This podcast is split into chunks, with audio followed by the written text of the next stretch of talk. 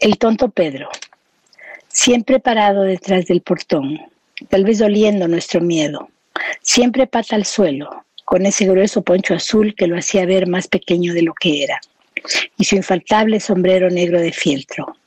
Ahí estaba, con su cara ancha y desdentada, esperando vernos pasar para levantar sus brazos cortos y regordetes, para gritar con el mismo alarido del cerdo cuando va a ser sacrificado y para regocijarse con una estrendosa carcajada al constatar que temblábamos de pavor.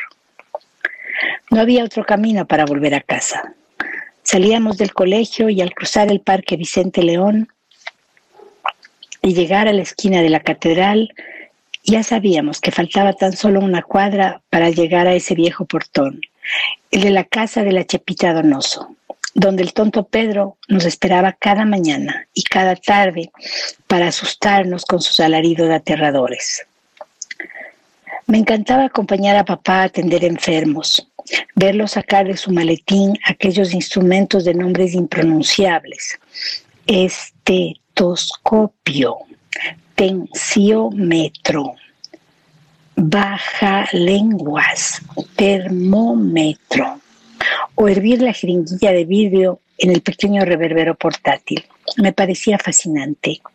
Él me lo permitía y yo era su acompañante oficial. Incluso le pasaba las torundas de algodón empapadas en alcohol.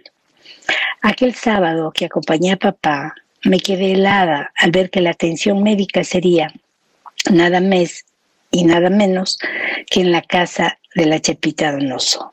Pero no me atreví a confesarle mi miedo. Llegamos y ahí estaba, él, agazapado detrás del portón, pata al suelo, con ese grueso poncho azul que le hacía ver más pequeño de lo que era, y su infaltable sombrero negro de fieltro. Al vernos sonrió y se lanzó a abrazar a papá. A mí me gruñó, pero no gritó. Ese día papá me pidió que me quedara en el patio y ahí estuve, sentada al filo de una pileta de piedra, a corta distancia del tonto Pedro, aterrada, pero quieta, tal vez paralizada. No me quitaba los ojos de encima. Mudo fiero, anda de aquí, no le asustes a la guagua, dijo la voz de la mujer que me tendió su mano, me llevó a la cocina de paredes tiznadas y me dio un delicioso vaso de chaguarmiski. Ella me contó que el tonto Pedro era mudo, que su madre lo había abandonado, que era recogido. Ese guaguito es guiñachisca de la niña Chepita, dijo mientras me limpiaba la boca con su delantal. El verano ha llegado a Quito, gris, ventoso y frío. Tal vez por eso siento que mi natal la Tacunga más a flor de piel que nunca. Los personajes de mi infancia me visitan ahora con más frecuencia, no piden permiso, llegan confiados y confianzudos, no me dan tiempo de invitarlos a pasear, simplemente se instalan. Y a mí no me queda más que acogerlos, que darles la bienvenida y hacerles un puesto a mi lado. Mal que bien, son compañía, ¿no? Y en estas tardes largas de pandemia y silencio, silencio y pandemia, no cabe rechazar su visita.